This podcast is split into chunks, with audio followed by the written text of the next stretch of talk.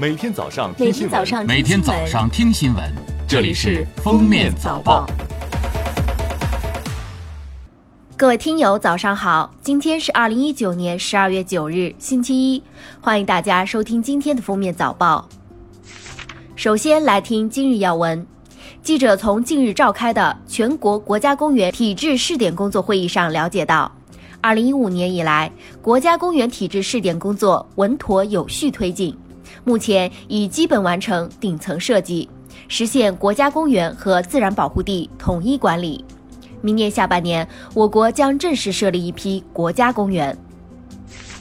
国家网络安全通报中心通报，二零一九年十一月以来，一百款违法违规 App 被下架整改，防天下、晋江小说阅读、考拉海购、光大银行、猪八戒网、樊登读书等在列。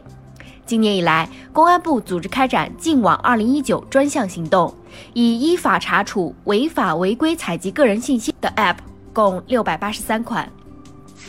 近日，文旅部研究起草《文化和旅游部关于进一步加强演出市场管理的通知》征求意见稿，其中指出，对音乐节庆类演出活动，要重点对电音类、说唱类节目进行审核把关；对小剧场演出活动，要重点加强脱口秀、相声以及先锋话剧、实验话剧等语言类节目的内容审核和现场监管。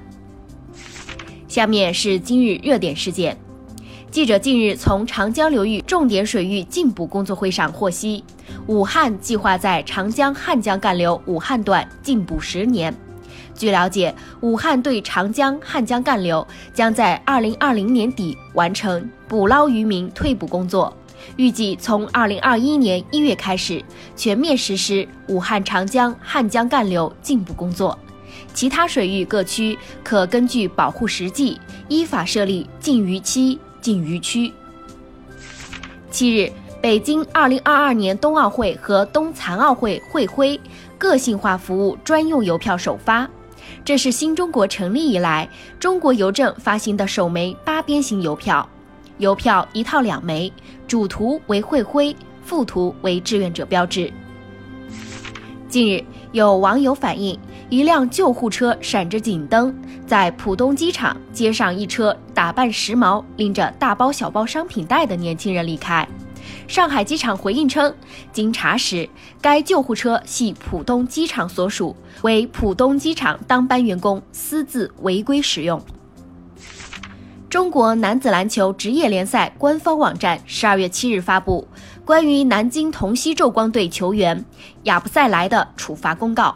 称同曦外援亚布塞莱因在对阵浙江比赛前的奏唱国歌仪式过程中未行注目礼，处以严重警告、罚款一万元的处罚。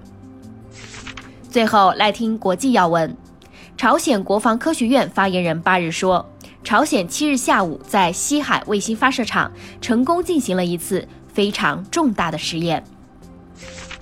当地时间八日，印度新德里一家工厂突发大火，造成数十人死亡。印度时报称，大多数伤亡人员是睡在工厂内的工人。十一月三日，英国女子马什与丈夫在西班牙远足时遭遇了暴风雪，她很快被冻得失去了知觉。当救援直升机找到他们时，马什的心脏已经停跳。经救治，马什的心脏在停跳六个多小时后重新开始跳动。目前他尚未完全康复，双手还不能系纽扣等。不过医生说他很快就能完全康复。近日，澳大利亚东部林火仍在持续肆虐。截至当地时间七日，澳大利亚东部地区已发生一百五十多起山林大火，造成至少四人死亡，六百八十多栋房屋被焚毁。目前，澳大利亚大部地区严重干旱，部分地区气温已超过四十摄氏度。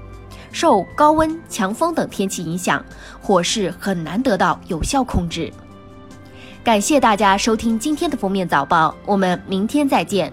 本节目由喜马拉雅和封面新闻联合播出。